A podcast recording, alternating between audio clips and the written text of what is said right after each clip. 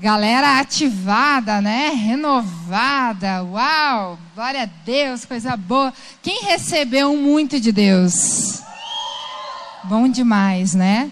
E quando a gente vai e tem esses encontros, esses momentos, a gente passa por esses momentos, meu Deus, a gente fica assim muito doido, né, por Jesus, muito apaixonado, a gente fica desejoso por, é, é, é, por viver mais momentos assim. Quem é que saiu do retiro com aquela sensação, meu Deus, eu podia morar aqui? Eu queria morar aqui, eu queria estar nesse lugar, eu queria. Mas deixa eu te contar. É, a gente não pode interromper o fluxo. Aquilo que nós recebemos no retiro, aquilo que a gente recebe é, naqueles momentos assim especiais que a gente experimenta de uma presença de Deus, de uma glória, de algo sobrenatural, é uma conferência, às vezes um encontro, reencontro com Deus, algum momento, um culto legacy que a gente vem diz, uau, foi especial demais, eu recebi algo muito especial de Deus, eu recebi algo muito lindo, muito poderoso de Deus sobre a minha vida. Isso que a gente recebe não é para a gente ficar para a gente, não é para a gente guardar para a gente, não é para a gente é, fazer um depósito, sabe? Um depósito de, de, de experiências, um depósito de unção, um depósito de graça. Não. É, quando a gente participa de momentos assim extraordinários. Quem foi no retiro sabe, a gente viveu lá um tempo muito extraordinário, muitas experiências com Deus, a gente recebeu palavras. Muitas vezes a nossa tendência é dizer: Deus, eu quero ficar aqui nesse lugar, eu não quero mais sair daqui, eu quero estar nessa glória, eu quero estar envolvido com essa presença. Obrigada. Quero estar envolvido com essa presença, é nesse lugar aqui que eu quero ficar. Quando a gente vai olhar para a palavra, a gente vê que é, não é bem assim, né? Não é bem desse jeito, não é bem para isso que Deus nos enche. E aí, nós começamos a entender que tudo que Deus nos dá, toda a unção que nós recebemos, todas as experiências que nós vivemos, todas as palavras que nós recebemos, tem a ver com pessoas. Tem a ver com algo que eu preciso derramar na vida de alguém tem a ver com algo que eu preciso fazer para alguém. Tem a ver com o reino dele aqui que avança quando é, é, mais pessoas são alcançadas pela palavra, mais pessoas se entregam. Quem está entendendo? Tudo que Deus faz em nós e Ele derrama sobre a nossa vida tem a ver com pessoas. Tem a ver com, com eu derramar. Tem a ver com eu né, me, me, me esvaziar de mim mesmo e derramar dessa presença para as pessoas. Rapidamente, em Êxodo capítulo 24, nós vemos alguns relatos. Eu vou ler alguns versículos rápidos aqui. É, e aí anota aí, pega no seu coração. Êxodo 24, no 12 e no 18 diz: Disse o Senhor a Moisés: Suba a mim ao monte e fique aqui e lhe darei as tábuas de pedra com a lei e os mandamentos que escrevi para a instrução do povo. Versículo 18: Moisés entrou numa nuvem e foi subindo ao monte, e permaneceu no monte 40 dias e 40 noites. Imagina que glória! Imagina que fluxo é esse, hein? Sobre a vida de Moisés. Que unção, que poder, que experiência, que coisa maravilhosa, que coisa incrível que ele estava vivendo. Mas aí, Êxodo 32 e versículo 7 diz: Então o Senhor disse a Moisés: Desça, porque o seu povo que você tirou do Egito corrompeu-se. Moisés estava numa glória, subiu numa nuvem, estava lá cheio da presença de Deus, 40 dias, 40 noites lá, com o Senhor, vivendo um fluxo, uma intensidade da presença de Deus poderosa. Tudo que ele queria era continuar ali naquele lugar, sendo cheio. E Deus diz: desce.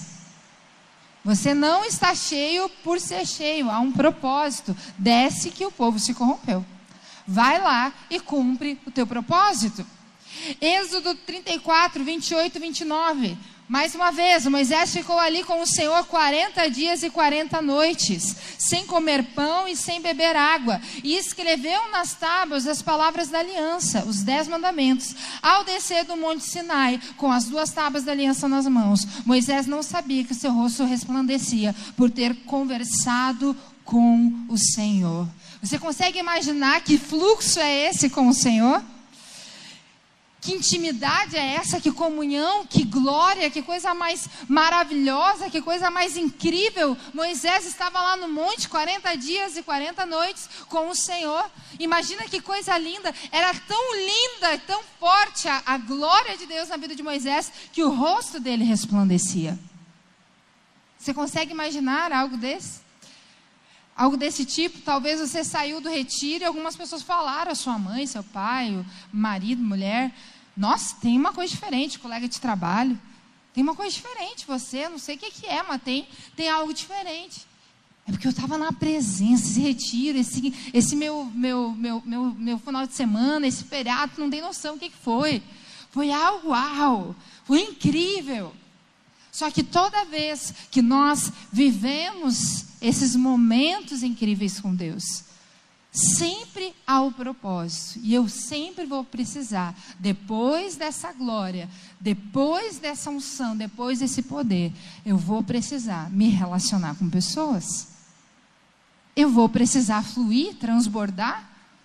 Não é para eu me encher apenas para me encher, eu vou precisar me esvaziar. E eu não posso cortar o fluxo.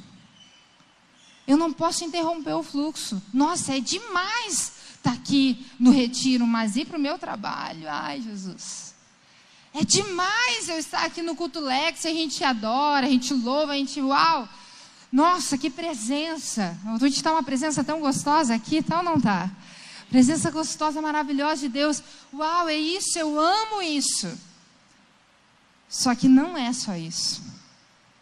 E quando você volta para o seu trabalho, para a sua casa, para a sua rotina, para o seu dia a dia, o fluxo tem que continuar. A unção e a presença tem que continuar sendo derramada sobre a sua vida. Precisa continuar. E é aí que muitas vezes a gente erra. É aí que muitas vezes a gente para o fluxo, porque a gente não sabe se relacionar. Bah, se relacionar com Deus é bom demais, mas com as pessoas, misericórdia. É cada mano, cada mana, meu Deus. Jesus, com Deus é maravilhoso, mas com as pessoas, ah, com a minha liderança, com as pessoas que estão próximas de mim, com o pessoal do meu GC, a galera, ai meu Deus. Aí já me pegou. Marcos capítulo. Oi. Até se tivesse um fim em si mesmo, o retiro ou esses momentos da glória de Deus, do poder de Deus, o Senhor já tinha levado você lá já. Se bem que uns ficaram atirados lá, um, que a gente achou que tinha sido levado mesmo. Nem Mas, sei quem fui. Não sei quem foi. Tem uns lá que estavam mortos mesmo. Outros estavam perdidos com a mão na cabeça, assim, onde estou, quem sou, para onde vou. Esses momentos com Deus, eles não têm um fim ali. Se fosse, Deus puxaria você. Então tá bom, vamos trazer, né? Lá é um lugar assim, ó, que se morrer, morri. Tá bom, estou no lucro, estou com Jesus, estou na glória aqui.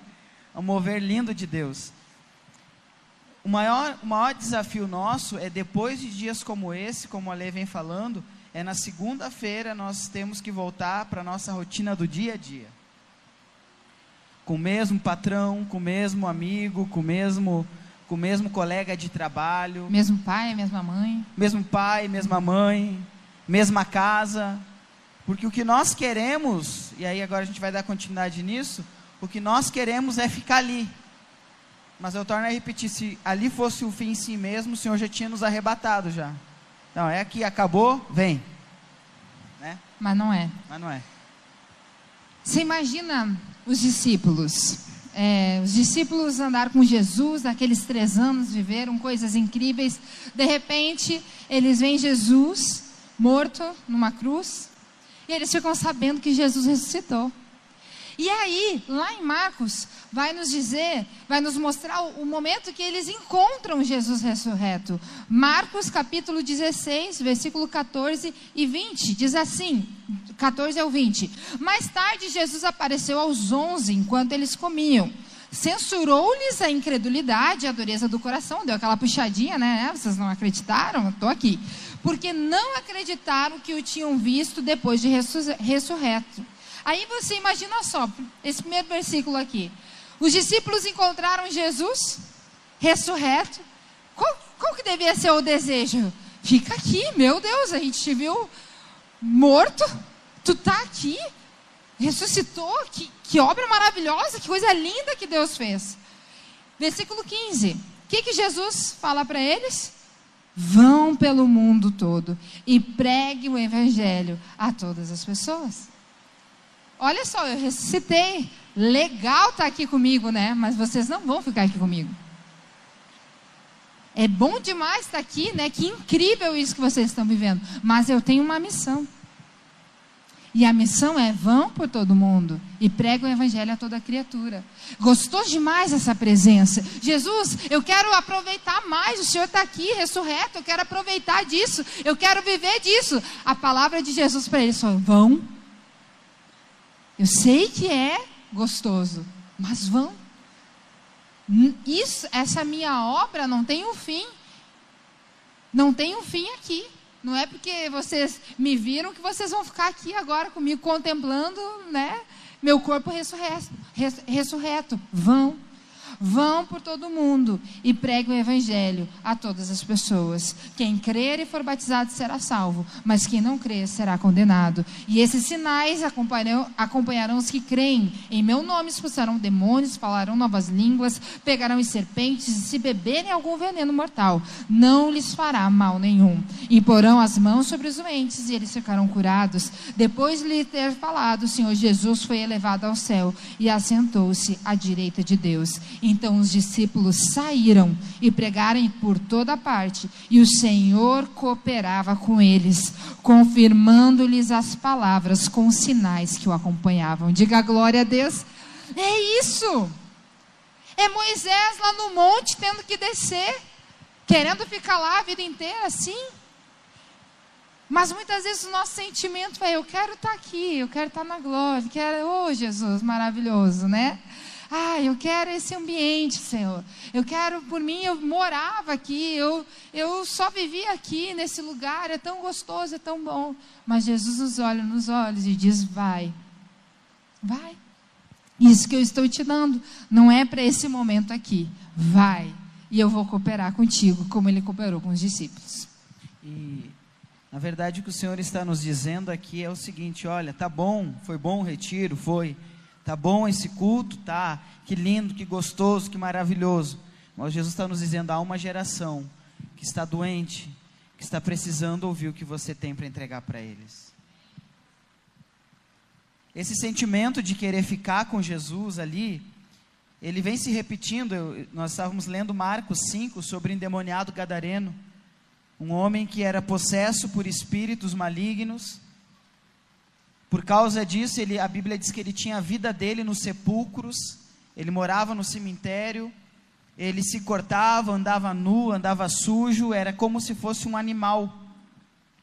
A Bíblia diz em Marcos 5 que as pessoas tentaram ajudar ele, mas elas não conseguiam ajudar, porque toda vez que prendiam ele, as correntes e os grilhões eram despedaçados. De repente, Jesus aparece para aquele homem. Jesus transforma a vida daquele homem.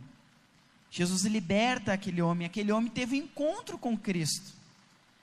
E o desejo natural que há dentro de nós, houve dentro desse homem, no versículo de número 18, Marcos 5, 18, depois você pode ler até o do 1 ao 18, diz assim: Quando Jesus estava entrando no barco, o homem que tivera endemoniado suplicava-lhe que o deixasse ir com ele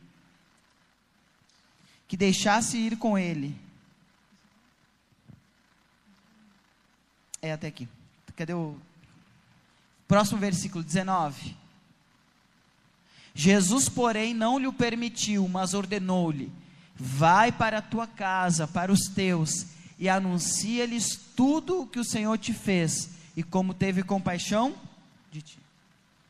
Aquele homem estava apaixonado, ele queria continuar com Jesus, ele queria ficar ali. Senhor, deixa eu ir contigo. Jesus entrou no barco para ir para outro lugar. Senhor, deixa eu ir contigo. Eu quero ficar do teu lado, eu quero continuar aqui contigo. Eu quero continuar fisicamente contigo. Jesus para ele: Não, você não vai comigo. Você vai voltar para sua casa.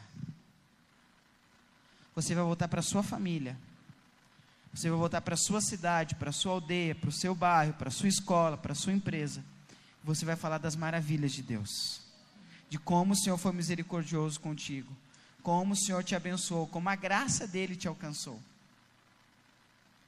É natural, querido, que nós vamos querer, não, eu quero ficar nesse lugar, só quero ficar aqui, eu quero, eu não quero mais sair daqui, eu queria poder ficar num retiro o ano inteiro. Minha vida é um retiro. Vamos fazer a tenda. Vamos a tenda. Mas depois daquilo que o Senhor ministra sobre nós, Ele fala sobre nós, Ele cura em nós, Ele diz: agora vocês têm que ir. Vocês têm que pregar. Existem pessoas esperando o que vocês receberam. Existem pessoas esperando o que vocês receberam. Mas por que que é é tão difícil? Muitas vezes nós nós queremos ir porque relacionar-se com pessoas não é fácil.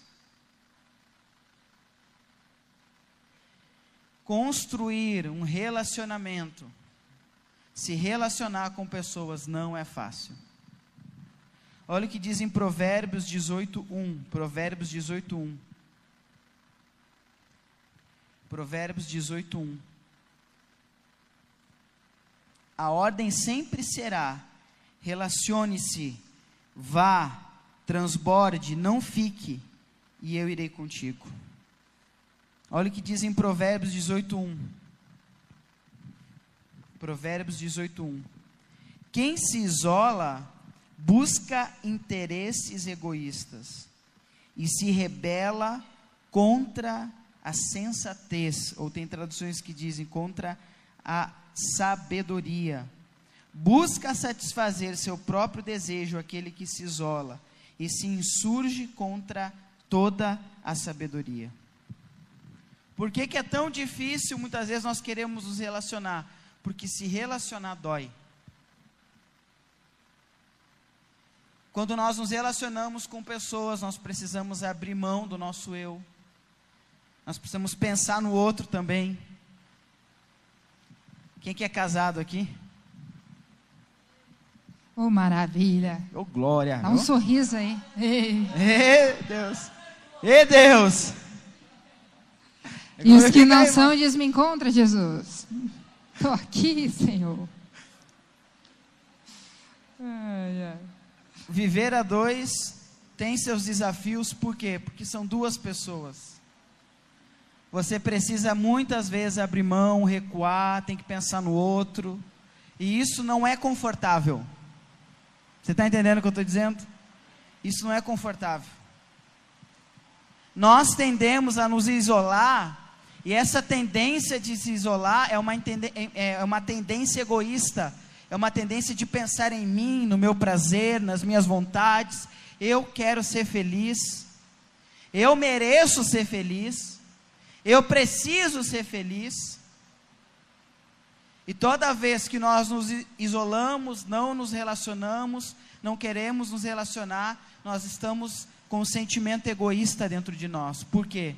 Porque se relacionar com outras pessoas dói. É desconfortável. Para nos relacionarmos, precisamos abrir mão, pensar no outro, deixar os nossos desejos de lado. A Bíblia diz que quando nós nos isolamos, nós nos rebelamos, nos insurgimos, nos levantamos contra a verdadeira sabedoria. O Senhor nos criou como seres relacionais. Somos seres relacionais. Se fosse para o homem conviver só com animais, Deus não tinha feito Eva. Tinha ficado Adão e os animais, ponto. Às vezes nós pensamos assim: ah, mas eu me relaciono melhor com bichinho do que com pessoa. Tem um problema, irmão. Temos um problema aí. Porque se fosse isso, chegou um momento, a Bíblia Sagrada diz que quando Adão estava nomeando os animais, que ele percebeu que todo mundo tinha um par, ele não tinha. Ele não tinha igual, alguém igual a ele para ele se relacionar. O Senhor viu isso e o Senhor criou Eva. Se o homem não precisasse se relacionar, torna a repetir, ficaria só ele os animais. Deus não viu que Adão estava feliz só ele os animais. Estava completo só ele os animais. Deus viu que Adão precisava de alguém como ele para se relacionar. E aí a gente entra num problema, né, da nossa geração que é achar bonito dizer que se basta. Ah, mas eu me basto. Ah, eu e a minha companhia, tudo que eu preciso.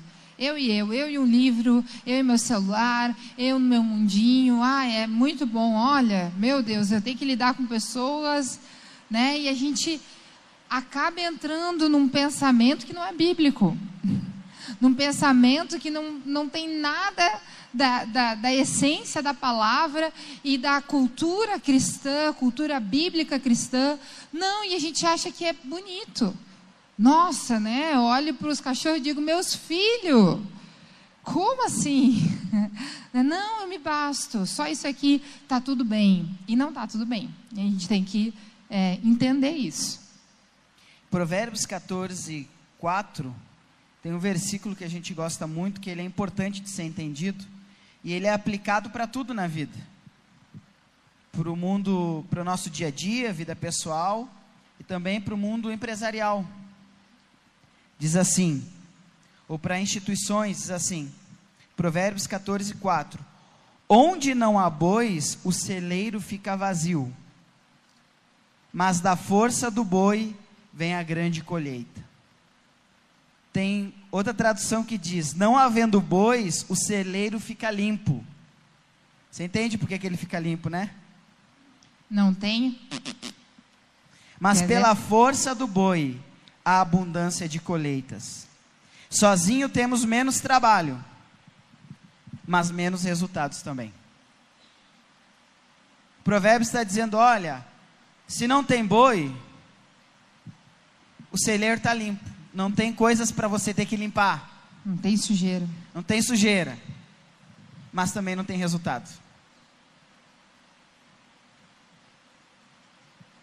Dentro de uma, de uma organização, uma instituição, não há pessoas, é mais fácil de lidar quando não tem pessoas, só que você não tem resultado. Você não consegue escalar, você não consegue ir longe. Agora, quando você tem pessoas, é difícil. São pessoas diferentes, que pensam diferente, é uma equipe diferente. É, sempre tem um negocinho para resolver. Sempre tem uma, uma sujeirinha para limpar. Mas você consegue ir longe, tem resultado. Você consegue escalar, consegue alcançar. Tem um, um, um trecho, que é o trecho de quando o povo se reúne na, na, na Torre de Babel que há um momento que o próprio Deus, olha que forte isso que eu vou falar para você. Há um momento que o próprio Deus tem que parar e resolver um, uma situação. Ele disse: Olha, esse povo se uniu, o propósito da união deles não é boa, e se eu não parar eles, não há quem pare.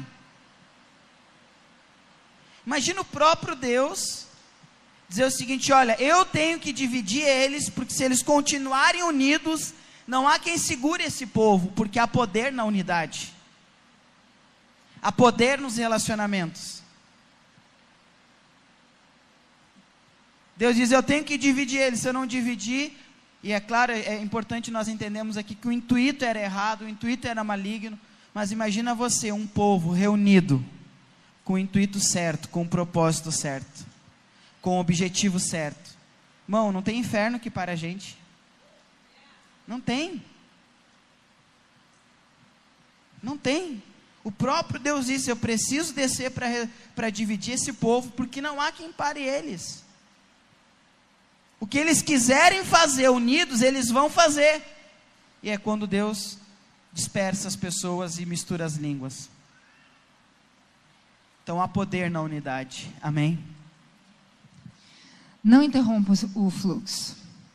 Não é porque você saiu de um mover de glória, né, que o próximo passo tem que ser ruim. Que voltar para o dia a dia, voltar para sua rotina, para seus amigos, tem que ser ruim há uma graça a ser derramada. É aí que, eu, que o bicho pega. É ali que o fluxo precisa ser aumentado sobre a sua vida. É ali que você vai ver os efeitos daquilo que você recebeu. É ali no dia a dia, no seu trabalho, na convivência com as pessoas, que você vai conseguir ver: meu Deus, é, eu realmente fui transformado realmente algo diferente aconteceu comigo, verdadeiramente eu estou carregando uma unção, verdadeiramente estou carregando algo celestial, algo de Deus que pode ser derramado sobre a vida dessas pessoas. No meu trabalho tem cura, no meu trabalho tem milagre, tem manifestação da, da presença de Deus. Amém? Não interrompa o fluxo. Olha o que diz a Bíblia em Hebreus, capítulo 12. Hebreus capítulo 12, nós vamos ler o 14 e o 15. Mas, primeiramente o 12, vamos, o 14, vamos entender ele. Diz assim: Segui a paz, é, segui a paz com todos e a santificação, sem a qual ninguém verá o Senhor. Segui a paz com todos e a santificação, sem a qual ninguém verá o Senhor. Seguir a paz com todos traz uma ideia de intencionalidade em você ter paz com as pessoas. É difícil lidar com, com, com as pessoas? Muitas vezes é. A gente tem diferença. É, como o Gui estava falando antes, né? dentro de casa, marido e mulher já não é fácil. Aí você vai participar um ministério, cada um tem uma cabeça, cada um pensa de um jeito. Hoje eu passei a tarde inteira atendendo pessoas, e aí era, foi engraçado porque saía uma, voltava outra e tal, e o problema era sempre os mesmos, relacionamento com pessoas. Sempre tem alguém ali, ah, é difícil aqui, é difícil ali. Então, há um desafio nisso. Há um desafio em nos relacionarmos. Porém, a Bíblia vem nos, vem nos trazendo essa ideia por toda ela, do início até o final, de que nós somos seres relacionais e que precisamos trabalhar, prezar, nos esforçar para termos paz com todos. Isso é compromisso de todos nós que estamos aqui.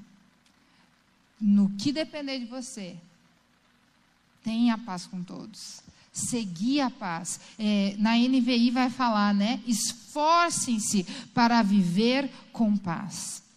Seja intencional nisso. Isso não é uma, uma, uma escolha para você, não é opcional.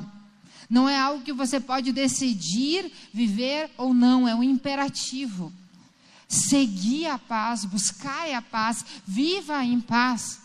No que depender de você, no que estiver na sua mão, viva em paz. Esforce-se para é, ter esse ambiente de paz. Esforce-se para é, compreender a outra pessoa. Esforce-se para estar junto dela. Esforce-se no que depender de você, seguir a paz com todos. E aí a Bíblia. Isso Oi. é uma coisa importante. Isso precisa estar dentro de nós. A gente tem que querer isso. Isso tem que estar tá claro dentro de mim e de você. Como a Lê falou aqui, o autor ele não está dando uma sugestão, ele está dizendo vocês precisam seguir a paz. É imperativo, é uma ordem, é uma conduta cristã. Siga a paz com todos.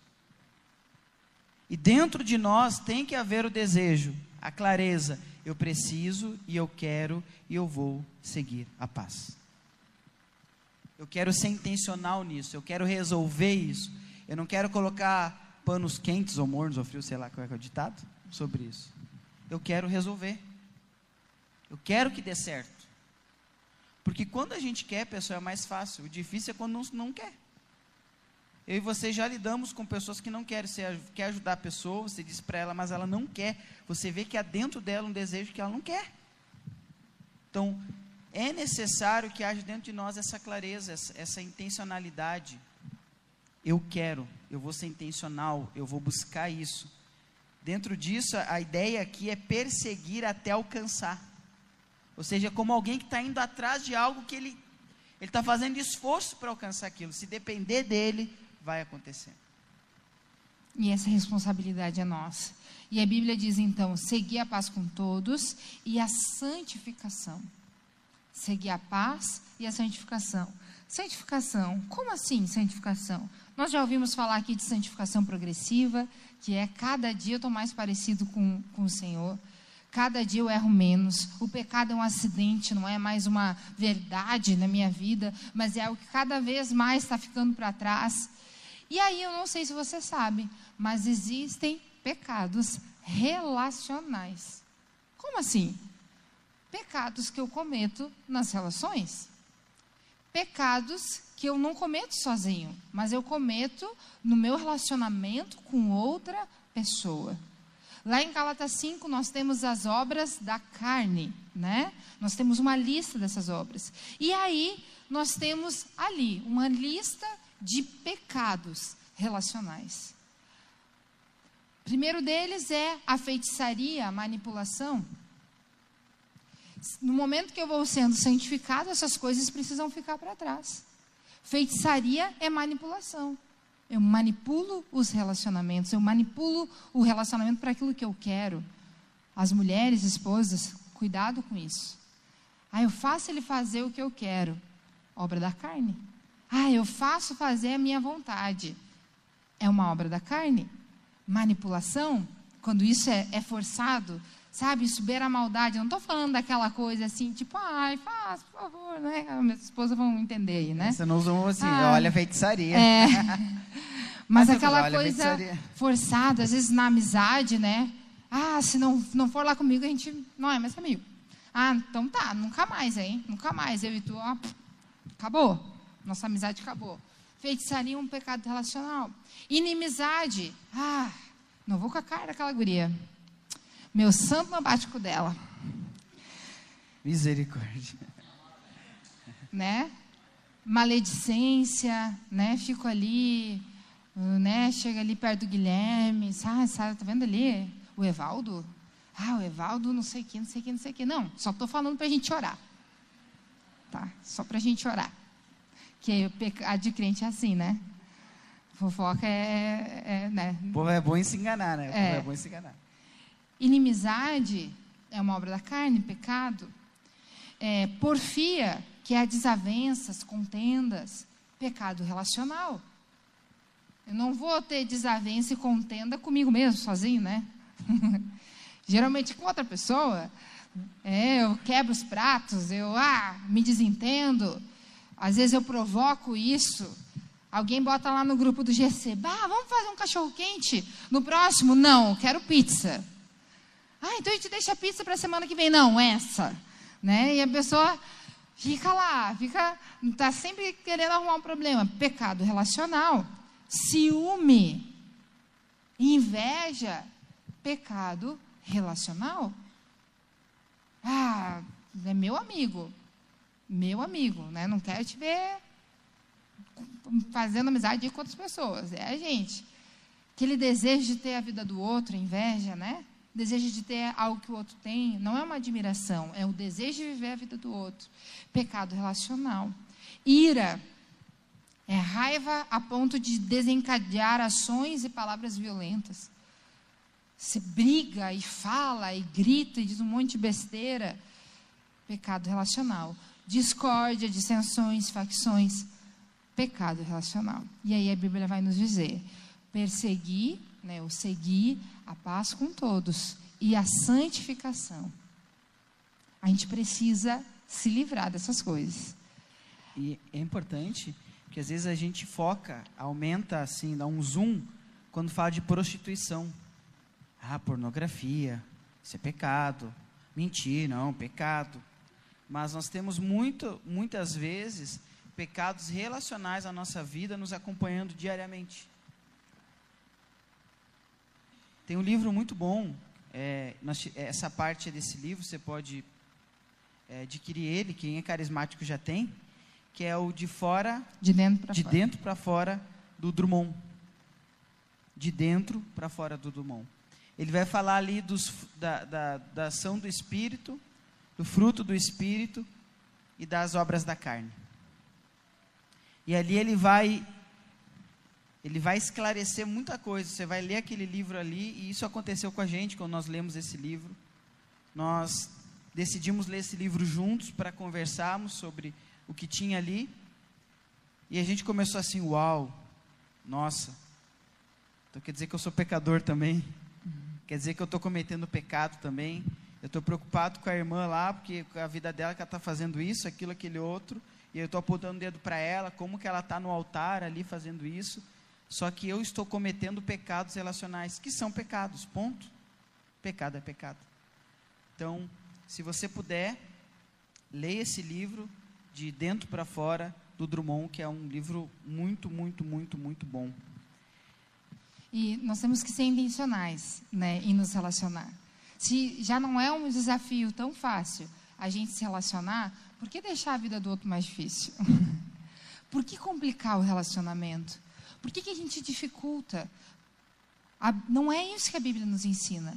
É seguir a paz com todos e a santificação. Se eu quero ser cada vez mais parecido com Cristo, se eu quero ser cada vez mais parecido é, é, com aquilo que a palavra de Deus diz, viver uma cultura bíblica, viver uma, um estilo de vida bíblico, eu preciso entender que isso envolve pessoas. Isso envolve eu abrir mão de coisas, de sentimentos, de pensamentos. Isso envolve eu muitas vezes deixar a, a minha vontade de lado pelo outro. É, eu lembro um tempo atrás, alguns anos atrás, eu estava com uma dificuldade de, lidar com algumas pessoas que estavam ali para me ajudar, mas eu achava que elas reclamavam demais, elas estavam é, é, atrasando o trabalho que a gente estava resolvendo, que a gente estava fazendo e tal.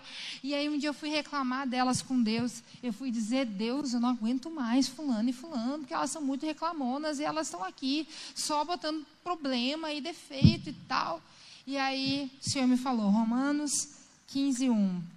Eu abri lá e fala sobre vós que sois fortes, suportai as fraquezas dos fracos. Eu disse, ok.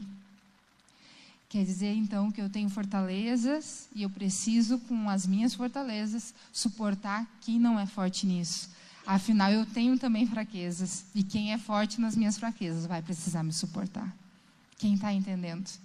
Por toda a Bíblia, a gente vai permear esse desejo de Deus da gente se relacionar essa intenção de Deus de que a gente transborde. Então, o nosso pedido para você nessa noite é não corte o fluxo. Quando chegar no trabalho, quando sai da igreja, quando sai do culto, não corte o fluxo. Continua.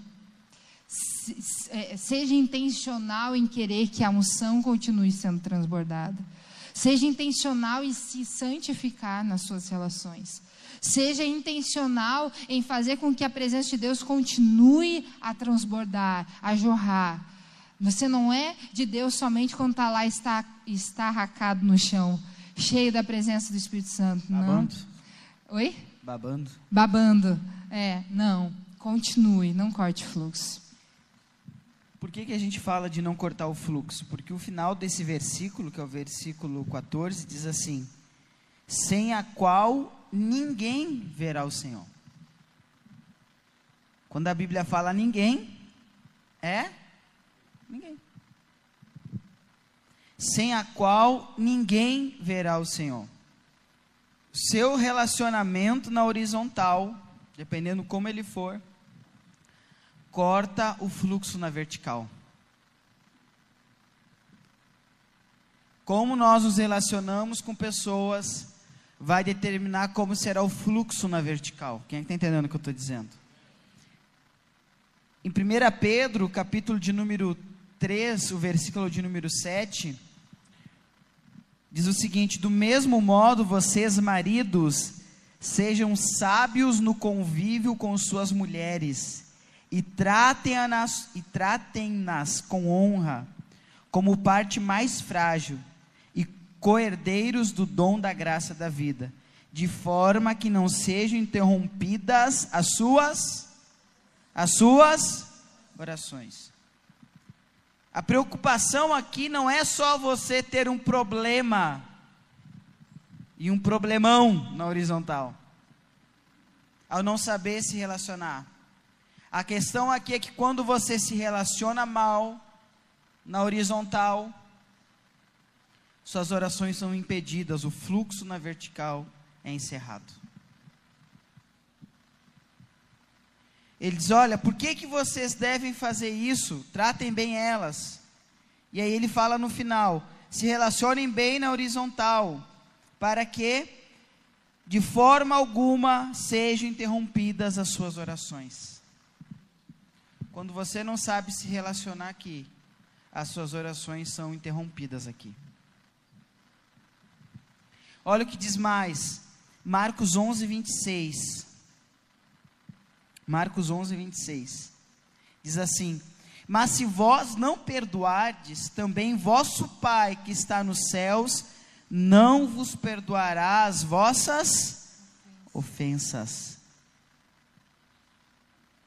Ele diz: Olha, se você não perdoa, você não é perdoado. Porque perdão não tem a ver com mérito, perdão tem a ver com graça, favor não merecido. Por que que quando nós queremos, nós erramos, nós queremos ser perdoados sem merecer. Agora quando é sobre o outro, nós não queremos que seja assim. Ele está dizendo: olha, se você não perdoa assim, você não é perdoado assim. Porque se você é perdoado assim, é por graça, é por favor não merecido. Não é porque você é bom. Então, se você não é bom, e mesmo assim o Senhor te perdoa, ele não é bom, mas mesmo assim você tem que perdoar ele. Não é sobre mérito. Você está entendendo o que eu estou dizendo?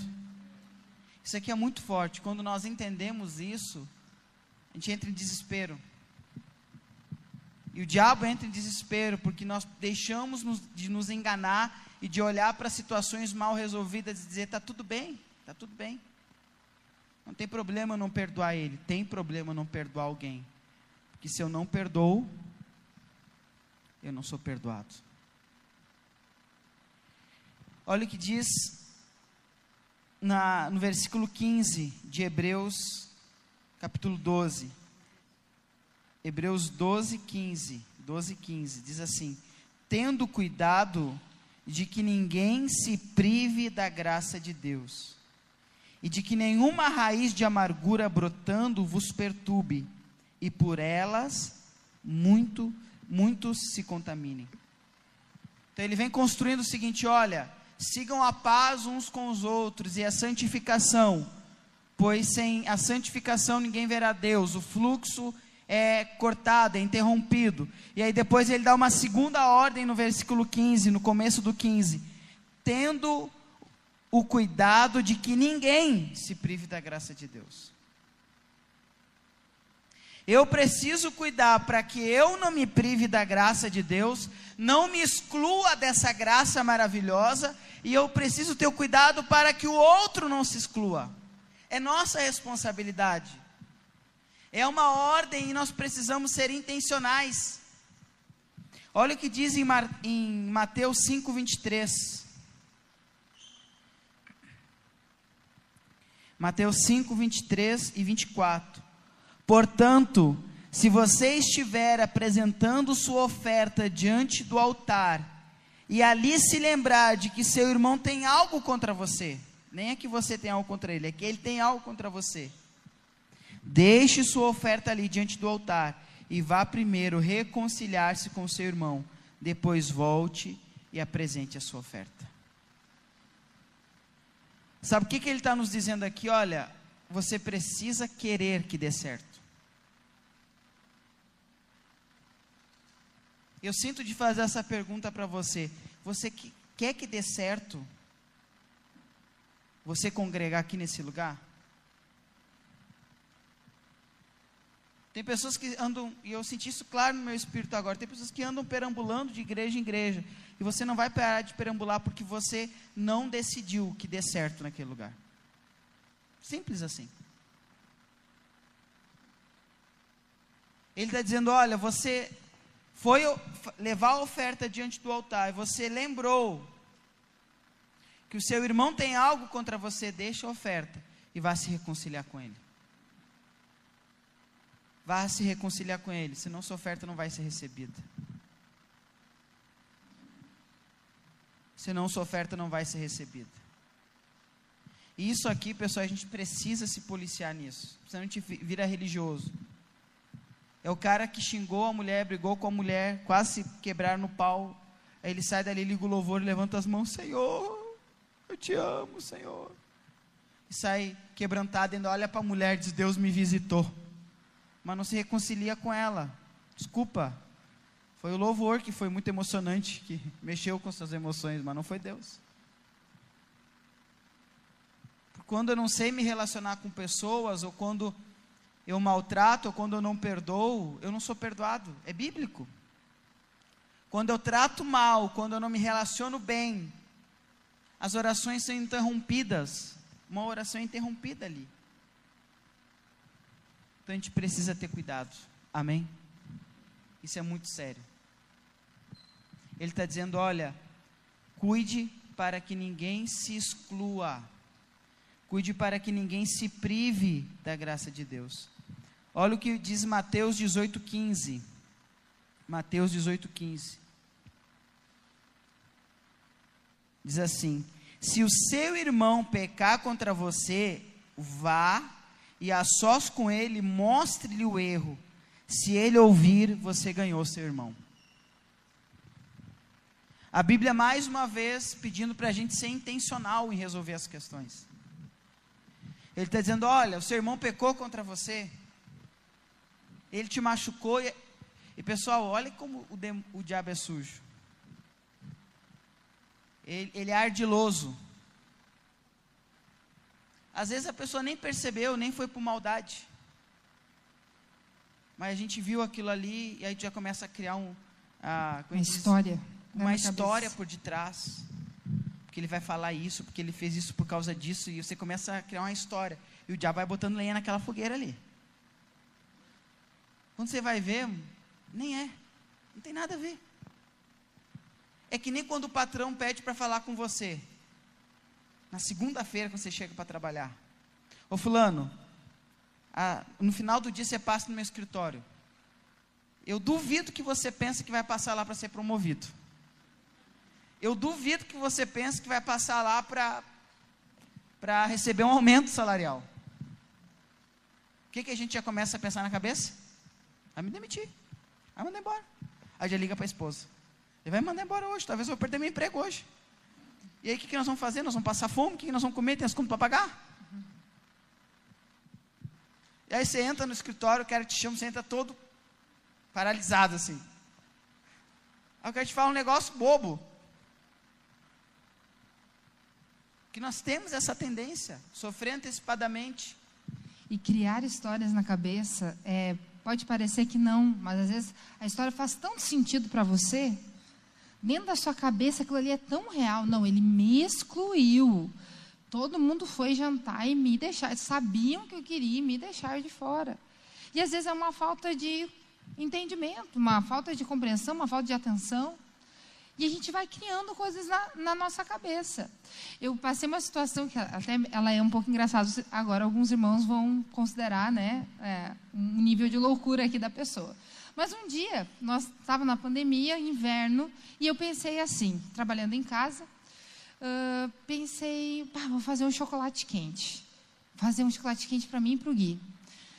Aí eu pensei isso, eu fui no quarto, ele, o Gui estava no quarto, olhei ele e pensei assim, ah, mas ah, ele não vai gostar do, de chocolate estudando na minha cabeça. Ele não vai gostar de chocolate quente. Aí eu pensei assim, ah, mas que saco, eu tô louco para tomar um chocolate quente e ele não deixa eu tomar um chocolate quente. Aí eu comecei a, a dentro é, da minha cabeça. Tem uns irmãos aí que estão se identificando. É, Jesus, fala. Dentro da minha cabeça, tudo isso acontecendo. Eu não acredito. Mas é sempre assim, eu quero comer as coisas e ele não deixa eu comer as coisas. E eu fui ficando brava. E eu fui ficando brava, eu fui ficando brava, minha cara ficou brava. E eu me sentei, e ele disse: O que, que houve? Eu quero tomar chocolate quente, não deixa eu tomar chocolate quente. Daí ele disse: O quê? O que, que tu falou? Eu quero tomar um chocolate quente, mas eu sei se eu fizer o chocolate quente, tu não vai gostar e eu vou ficar chateado, então eu já decidi fazer o chocolate quente. Daí ele disse: Tá, mas eu tô com vontade de tomar um chocolate quente. Aí eu disse: Agora eu não quero mais fazer também. A história toda dentro da minha cabeça. Aí eu me dei por conta, comecei a rir, né? Disse, é que eu criei uma história na minha cabeça, eu falei para ele, né?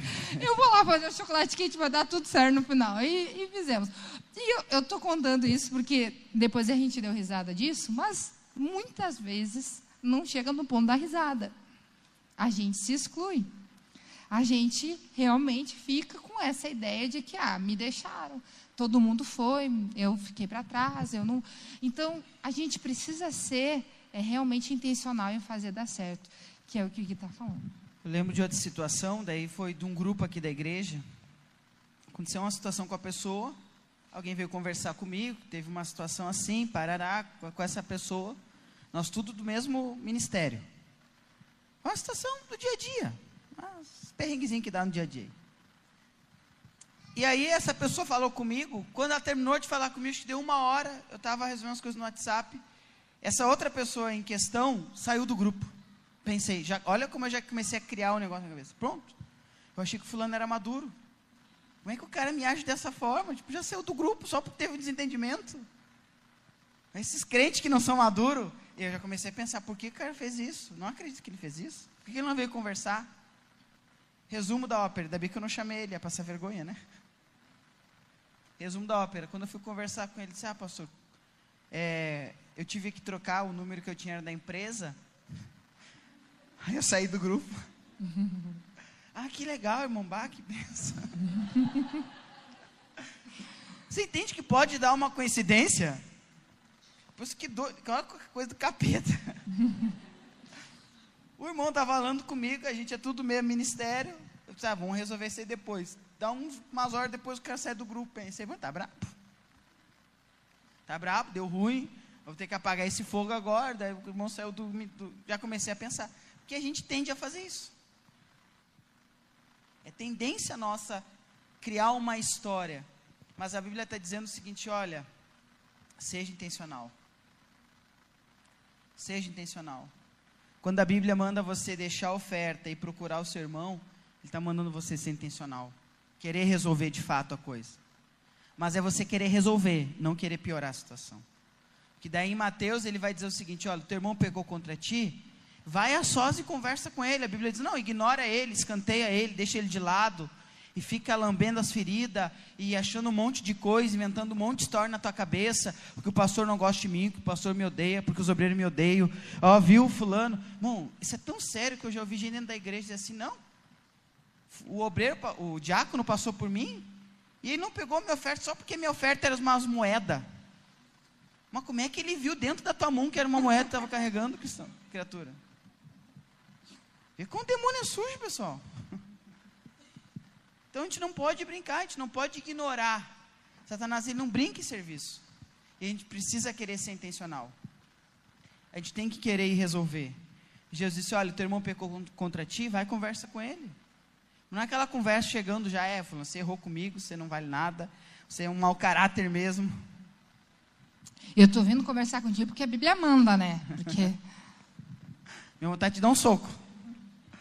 Não, pessoal, a Bíblia está mandando você ser intencional com a ideia de você ganhar o seu irmão, não é de afastar ele. Não é de mostrar para ele que você está certo e ele está errado. Que você é mais maduro do que ele. Eu estou vindo aqui porque eu sou mais maduro que tu mesmo. Ou às vezes vai pedir perdão já se justificando, né? Ah, eu errei contigo, mas porque. Não. Isso, quando vem para mim assim, eu digo, não, só um pouquinho. Isso não é pedir perdão. Pedir perdão é dizer, olha, eu errei. Me perdoa. É sem justificativa, né? Olha, eu errei. Me perdoa. Então, ser, precisamos realmente entender isso. É a essência do Evangelho. E aí a segunda coisa, se nós continuássemos lendo Mateus ali, ele vai dizer, olha, se o teu irmão não te ouvir, chama uma testemunha, alguém de fora, alguém que deu um, uma, que seja de fora, vendo a situação e que possa contribuir, trazer uma opinião e vai conversar com o teu irmão. Tenta ganhar o teu irmão. Se ele não ouviu, leva para a igreja. Ou seja, em todo momento a Bíblia Sagrada está querendo que haja o quê? Restauração, relacionamento. Que ninguém se perca, que as pessoas sejam ganhas. Que ninguém se afaste, que todo mundo fique perto. Olha o que diz mais aqui. E ninguém se prive da graça de Deus. Que a graça de Deus não seja em vão. Irmão, não desperdice o que o Senhor está fazendo. Nós vamos construindo um caminho seguinte, cara. É lindo o que Deus faz aqui nesse lugar. É lindo que nós vivemos no, no retiro. Mas para nós vivemos tudo aquilo e, cumprirmos o que Deus tem para a nossa vida, nós vamos ter que nos relacionarmos com pessoas. Tem que ter relacionamento. E é relacionamento saudável. Seja intencional. Amém? Seja intencional. Por que, que isso é importante? Porque se você não for intencional, se você não cuidar os pecados relacionais, se você não liberar perdão, você corta o fluxo da graça. E quando você corta o fluxo da graça, a fonte de vida que é Deus, você se desconecta dela. E aí, meu querido, começam as raízes de amargura a brotar dentro do coração. Olha o que diz no final do versículo e de que nenhuma raiz de amargura brotando vos perturbe, e por elas muitos se contaminem. A raiz de, a raiz de amargura pode se referir a um coração endurecido pela amargura, que não consegue perdoar e que se recusa a submeter-se à disciplina de Deus. Essa amargura pode se espalhar para outros, perturbando a comunidade e levando os outros a se desviarem da fé quando nós cortamos o fluxo, quando nós decidimos não perdoar, quando nós não cuidamos dos pecados relacionais, nós começamos a acumular dentro de nós sementes malignas. Nós sementes nos malignas. Da, da graça, né? Nos nós nos privamos dessa graça e começa a se acumular sementes malignas. Até que chega uma hora, você sabe, uma semente é lançada na terra, tem um período que ninguém está vendo, mas a semente está lá, germinando ela está ali germinando. Só que chega um momento que ela começa a ir para fora. Quando ela sai para fora, ela começa a contaminar outras pessoas. A ideia que nós vamos construindo aqui é que você não chegue na raiz de amargura. Que você se relacione com as pessoas, que você libere perdão, que você seja intencional em querer consertar as coisas, resolver as coisas. Mas olha, eu não fui intencional, eu não soube me relacionar, eu guardei o rancor, eu guardei a mágoa, eu não me, sub, não me submeti a Deus, a sua disciplina, eu não obedeci a ordem de perdoar, eu estou tomado. Há uma raiz de amargura que começou dentro de mim, eu fiquei lambendo as minhas feridas e alimentando aquilo ali, e alimentando aquele pensamento, e alimentando aqu aquele sentimento ruim. E agora isso que só estava, estava só em mim, agora está no, no segundo estágio e pior. Agora está visível, as pessoas começam a ver. E além disso, você começa a contaminar outras pessoas. Você começa a espalhar aquilo ali, você começa a envenenar outras pessoas. Cuidado. Como é que eu faço para acabar com isso? Na parábola do semeador em Mateus, Jesus ele fala sobre a semente da palavra de Deus. E ele fala no Mateus 3, 13, 5, ele fala: Parte dela caiu em terreno pedregoso, onde não havia terra, e logo brotou, porque a, porque a terra não era profunda. Versículo seguinte, Mateus 13, 5. Agora o 6. Ah, vai. Abre para nós, hein? Foi? Aí. Mas quando saiu, mas quando saiu o sol, as plantas se queimaram e secaram, porque não tinham raiz. Aqui é óbvio, nós estamos falando da semente da palavra de Deus, mas a questão de, de, de plantio funciona para o inverso também. Ele está dizendo: olha, uma semente da palavra de Deus caiu sobre um coração fechado para pedregoso. A raiz caiu, não pôde se aprofundar, a planta veio e na luz, no sol, ela murchou, queimou, parou. Qual que é o segredo para essa raiz de amargura morrer? Você precisa trazer ela para a luz.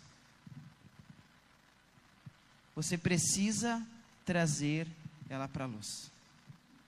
Você entende isso? Olha, não cuidei, estou tomado de raiz de amargura, já tem gente sendo envenenada por mim, já tem gente que chega perto de mim, enquanto eu não vejo a pessoa falar mal do mesmo jeito que nem eu, eu não, não, não, não paro, vou metralhando a pessoa. Lembrando, né, que a amargura é um sentimento de tristeza muito profundo, uma tristeza grande, um descontentamento com alguma coisa, é algo que me feriu, eu não estou de acordo, e é algo que vai sendo geminado ali dentro, sabe? Uma coisa que a pessoa está sempre lembrando, está sempre vindo à memória de novo. Ah, eu vejo fulano, ux, não, né?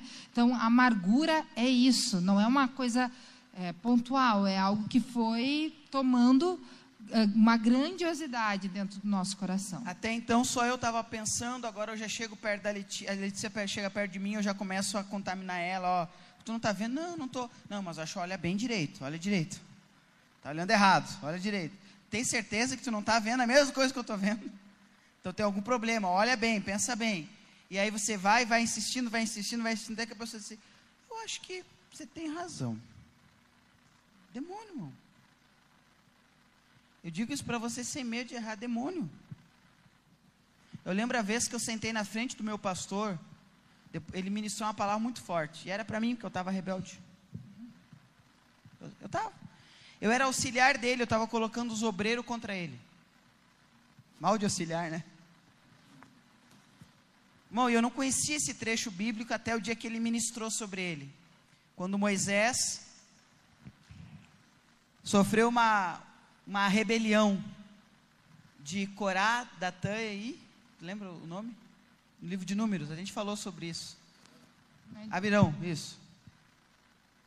Eles começaram a pensar: será que Deus fala só com Moisés, não fala com a gente? Será que Moisés é especial? Miriam e Arão. É, vai. Fugiu agora, mas é, é, Deus falou comigo, eu vou contar o que aconteceu. E aí? Quando ele ministrou aquilo, era comigo. Sabia no íntimo do meu coração que era comigo. Acabou o culto, eu bati na porta do escritório. Disse, pastor, eu preciso falar com o senhor. Sentei na, na frente dele e comecei a chorar. Disse, pastor, eu, eu sou esse aí. Eu acho que eu estou revoltado, estou dizendo, Deus fala só com o senhor.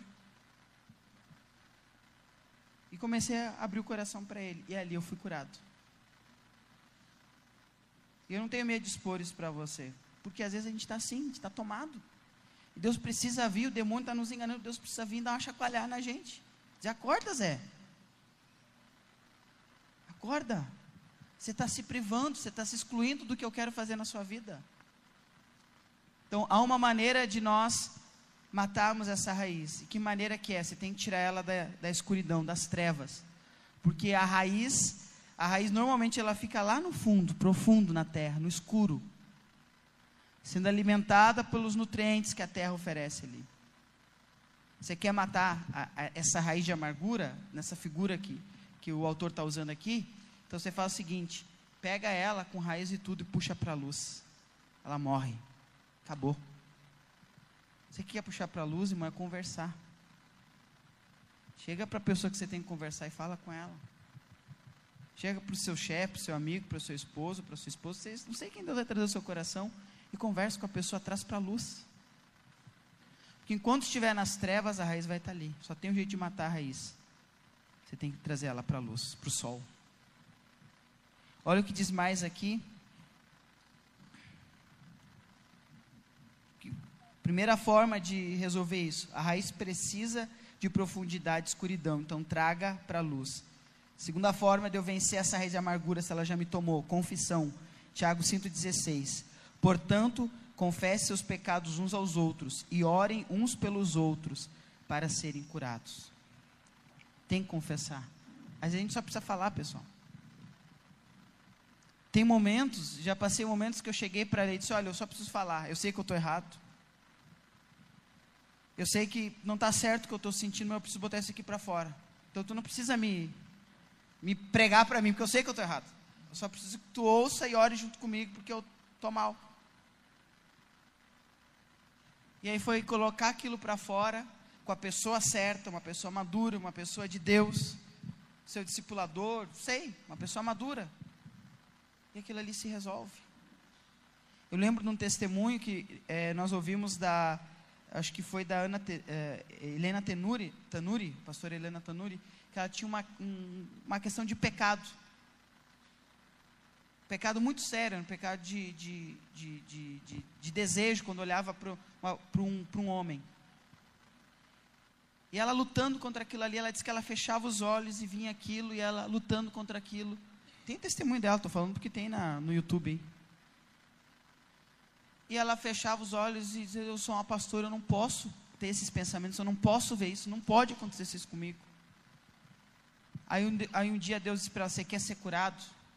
Tiago 5,16. Confesse seus pecados uns aos outros. E ela disse: Qual é a minha amiga que eu vou confessar esse pecado? Qual é a minha melhor amiga? E Deus para Não é para sua melhor amiga, é para o seu marido. Isso é forte. Ela conta esse testemunho. Como assim? Eu posso contar para qualquer outra pessoa, menos meu marido. Deus diz: É para ele que você vai contar. O marido dela maduro, um homem de Deus, Deus preparou tudo, ela confessou. Ela disse que o dia que ela falou para ele, só fulano, preciso falar contigo e te contar o que está acontecendo. O dia que ela falou para ele, aquele dia, disse, foi, como, foi, foi como tirar com a mão, assim. Ela nunca mais enfrentou aquilo. Traga para a luz a raiz, ela vai morrer. Segundo, confesse. Uma pessoa madura, o seu discipulador, aquele que te acompanha, seu líder de ministério, seu líder de GC, seu pastor, não sei mas confesse. E aí nós encerramos. Encerramos é, em 2 Coríntios 10, 11. 2 Coríntios 2, 10 e 11 diz assim. Na nova versão é, é NVT, nova versão transformadora, diz assim: se vocês perdoam esse homem, Paulo está falando com a igreja de Coríntios, eu também o perdoo. E quando eu perdoo o que precisa ser perdoado, faço-o na presença de Cristo, em favor de vós, para que Satanás não tenha vantagem sobre nós, pois conhecemos seus planos malignos. Paulo disse: Olha, se precisar perdoar alguma coisa que esse homem fez para vocês, ele está falando de uma situação lá na igreja de Coríntios, ele diz: Eu perdoo também. E eu faço isso na presença de Cristo. Gente, perdoar não é fácil. A nossa carne não quer, a nossa carne quer sangue, justiça, vingança. Nós só conseguimos na presença de Cristo. Amém?